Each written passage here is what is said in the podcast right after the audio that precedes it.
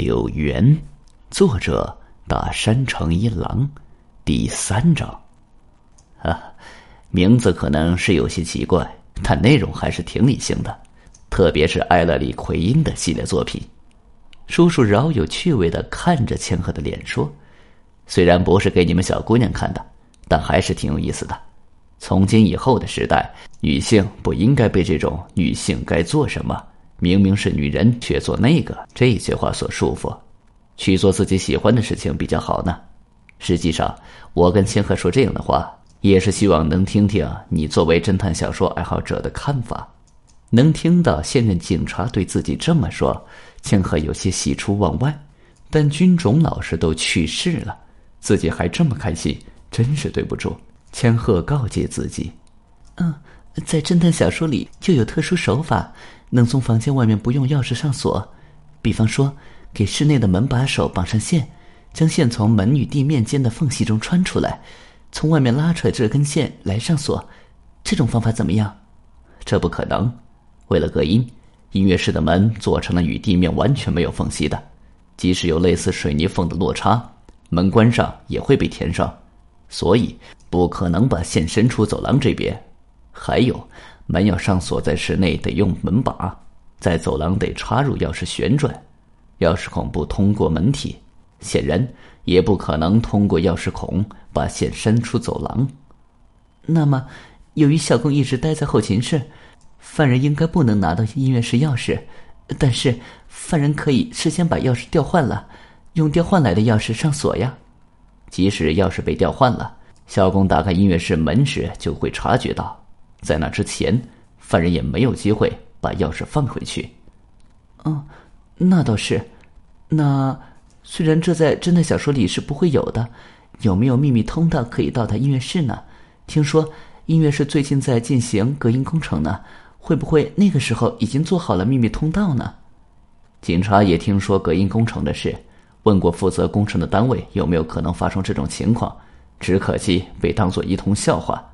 原来如此，千鹤特别沮丧。慢着，刚才小宫先生说，军中老师死亡时他并不在场，到底是怎么不在场呢？他说七点到七点九分在后勤室跟来倒茶的乔爪老师在拉家常。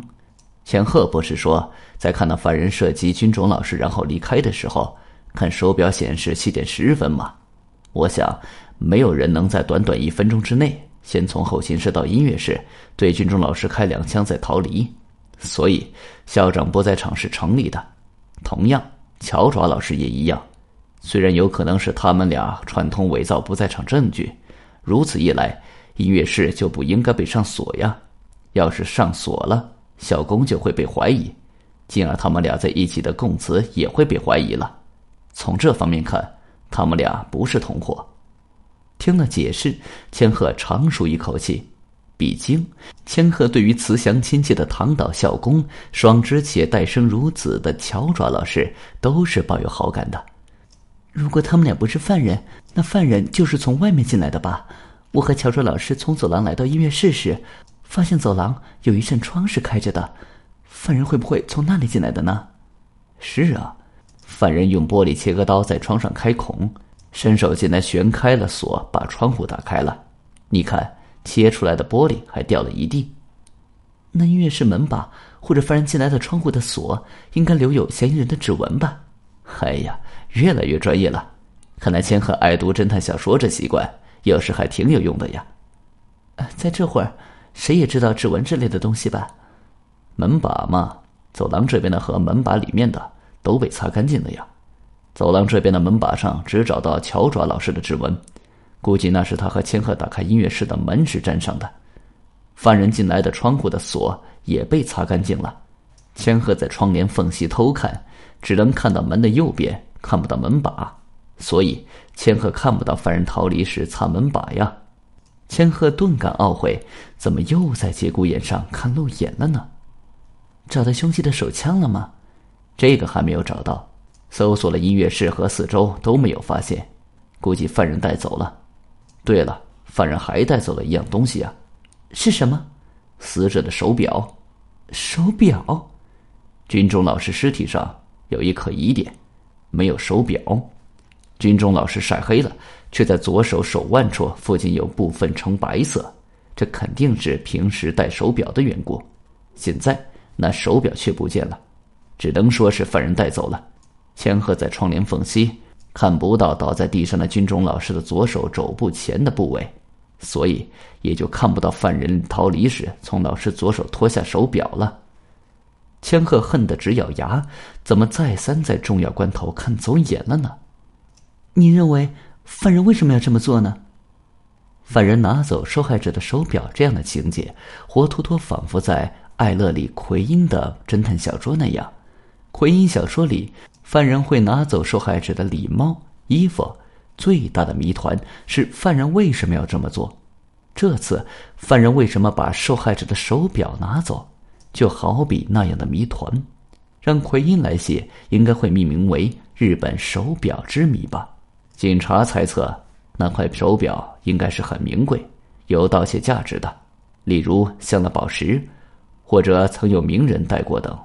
如果犯人是手表收藏家，他应该会想要那种东西。但是，我以前在课堂看过军中老师的手表，只是普通货色，既没有镶宝石，更不像有来历的老古董啊。哦，是吗？那么，会不会是被害者要敲诈犯人，要敲诈的诱饵藏在手表盖的背面呢？可是，手表盖背面能藏什么呢？最多就藏些薄的小纸片之类的吧。哎，等等，薄的小纸片有可能是邮票吧？军中老师会不会在手表盖的背面藏着名贵的邮票呢？犯人想要就把手表整块拿走了。那为什么非要把邮票藏在手表盖背面呢？珍贵的邮票为了观赏，不是应该放在容易拿到的地方吗？放在手表盖背面，拿出来也够折腾的。嗯，那也是的。此时玄关传来敲门声，听到母亲出去的脚步声。像是去接什么人。不久，母亲来到客厅，归介，有人来找你，说是密室收藏家，看着挺绅士的，是警察吗？密室收藏家，叔叔面露惊色。知道了，打扰姐姐姐夫了。能把那人带来这里吗？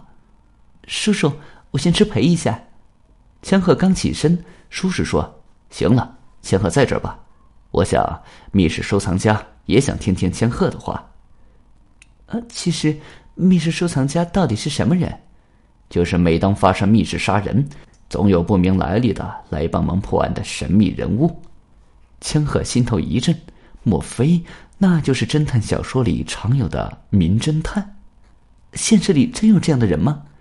叔叔以前也以为是警察自己开玩笑的，可是你看，这可真有啊！跟在妈妈后，一个三十岁左右的男人来到客厅。像猫那样不带脚步声，千鹤不经意喘了口气，因为面前的男人是一个眉清目秀、有着演员般面孔的美男子。两位是京都府警察部刑事科的村木圭介警官和他的侄女千鹤吧？这次承蒙接待，非常感谢。说话间，他深深低下了头，那瞬间仿佛脱离尘世。